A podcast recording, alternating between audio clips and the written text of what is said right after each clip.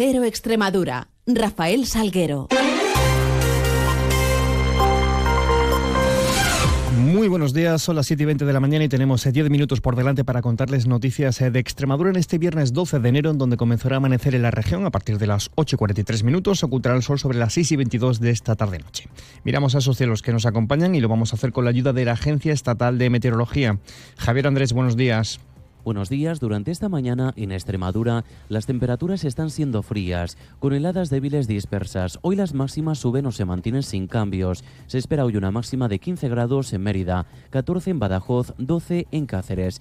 Durante este fin de semana las temperaturas diurnas siguen subiendo y las mínimas se recuperan. El cielo hoy estará poco nuboso, aunque con intervalos nubosos dispersos. El viento será de componente este y sureste de intensidad floja en general. Es una información de la Agencia Estatal de Meteorología. 721, continuamos.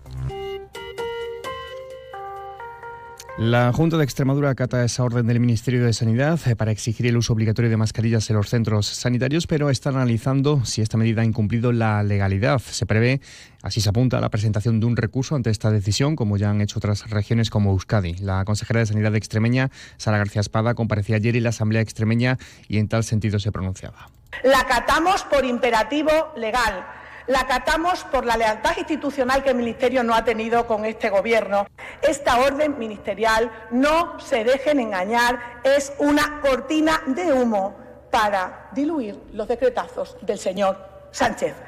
Rechazo porque la ministra incumple el reglamento del funcionamiento del Consejo. Rechazo porque la ministra no convoca la ponencia de alertas. Rechazo porque la ministra no convoca la Comisión de Salud Pública. Pero la ministra sí impone su criterio de forma unilateral, rompiendo la cohesión y criterio técnico del mismo. En cuanto a la situación epidemiológica actual, la incidencia de la gripe en atención primaria ha disminuido por primera vez en cuatro semanas en toda España, excepto en Baleares, lo que implica que se podría haber alcanzado el pico de actividad en la última semana del 2020. 23, según el último informe del Sistema de Vigilancia de Infecciones Respiratorias. Eh, las comunidades que ya llevan dos semanas de descenso de la curva son Andalucía, Canarias, Cantabria y también Extremadura. Por cierto, que el SES ha habilitado 11 centros de salud en cada una de las áreas de la comunidad eh, para vacunar de manera extraordinaria a la población diana de la región contra los virus de la gripe y la COVID. Así, los grupos a los que va destinada esta vacunación son personas de 60 o más años, menores también de esta edad, pero en situación de riesgo por diversas enfermedades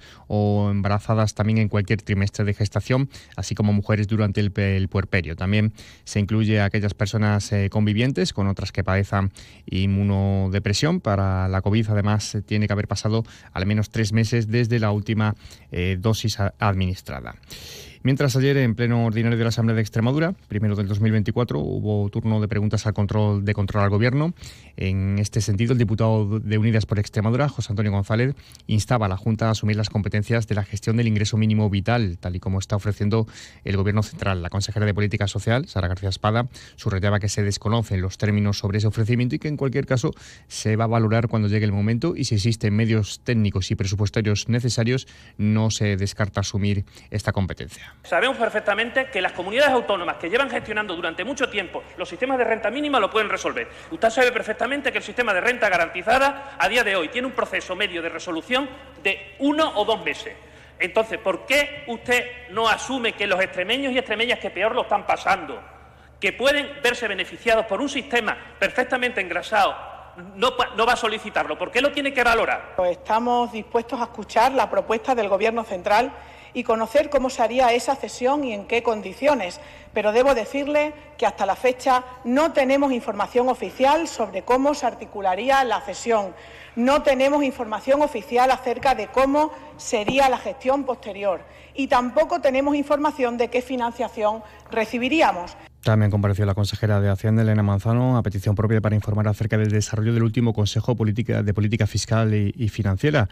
Subrayaba Manzano que desde Extremadura se defendió un sistema que recogiera la lealtad entre territorios, solidaridad y los principios de la autonomía financiera y pedía coordinación desde Extremadura para llevar una postura común en el próximo debate sobre el sistema de financiación autonómica. Que aquí, con independencia del signo político que tengan, podamos consensuar una única posición en defensa de los intereses de nuestra región. Noticias en Onda Cero Extremadura. Sobre nombramientos, el ministro del Interior, Fernando Grande Marlasca, ha nombrado a la comisaria principal, María Elisa Fariñas, nueva jefa superior de policía en Extremadura. Este nombramiento de Elisa Fariñas, hasta ahora responsable del área de procesos selectivos de la División de Formación y Perfeccionamiento de la Policía, supone que por primera vez en la historia de la Policía Nacional, que conmemora en 2024 su bicentenario, una mujer va a acceder al cargo de jefa superior tras ingresar en la escala básica e ir ascendiendo por promoción interna. Y en clave sindical, les contamos eh, que UGT Extremadura va a tener como objetivo prioritario en 2024 la puesta en marcha de políticas activas de empleo para parados de larga duración, así como eh, se espera que a lo largo de este año despeguen proyectos industriales muy importantes para la comunidad. Eh, Patrocinio Sánchez es la secretaria general del sindicato en Extremadura. para nosotros, para el 2024 hay un objetivo prioritario y claro que es el empleo. no hay mejor política social que una buena, buenos salarios, buenos empleos para los trabajadores y trabajadoras y para los ciudadanos y las ciudadanas. Por lo tanto, es donde vamos a, de alguna manera, a centrar todos nuestros esfuerzos sin eh, obviar otra, otra serie de medidas y otra serie de, temas y materias que son importantísimas y que no las vamos a dejar atrás. Pero el empleo y un apunte agrícola, la 36 Feria Agroexpo analizará del 24 al 27 de enero en FEBAL, en Don Benito, asuntos como la transformación digital del campo, los recursos hídricos o los desafíos a los que se enfrenta el sector. destaca la jornada titulada Agricultura con Futuro, así como la primera edición del Agroexpo Fest, que va a contar con música en directo los días 25 y 26, con entrada gratuita a partir de las 7 de la tarde. Se darán cita allí más de 500 marcas y 260 expositores en 22.000 metros cuadrados de exposición con los que cuenta eh, FEBAL.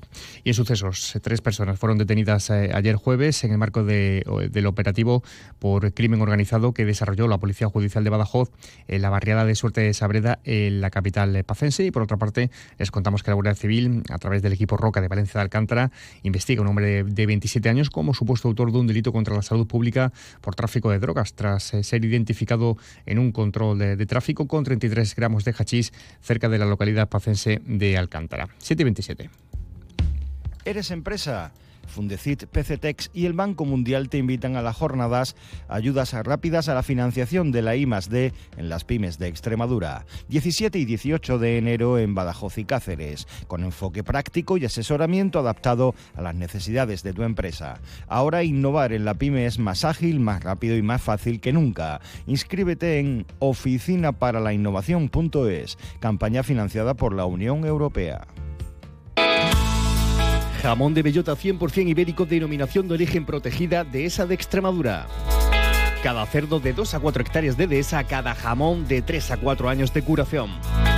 Los servicios técnicos se pesan e identifican cada cerdo, controlando la alimentación exclusiva a base de bellota y hierbas y supervisando todas las fases del proceso de elaboración artesanal ratificado con la contraetiqueta final del Consejo Regulador.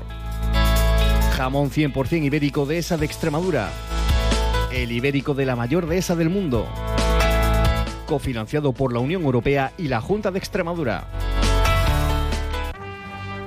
Caja Rural de Extremadura, la caja comprometida con la región les ofrece la noticia económica del día. Y es sobre compraventa de viviendas que ha bajado un 9,4% en noviembre de 2023 en Extremadura con respecto a ese mismo mes del año anterior. Se sitúan las 995 operaciones. Es un descenso dos puntos por encima de la que encontramos en la media nacional. Los premios Espiga de la Caja Rural de Extremadura promocionan el buen hacer y la calidad de los productos extremeños. Premios Espiga Caja Rural de Extremadura, la excelencia convertida en premio.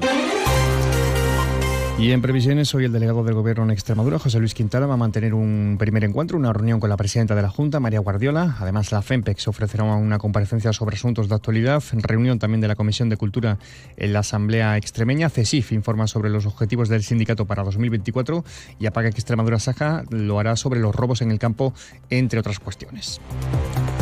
Todo ello mucho más lo vamos a contar en las eh, distintas citas informativas. A las 10 y 3 minutos en boletos, un avance de noticias mediodía, 2 menos 10, tiempo de información regional en Onda Cero.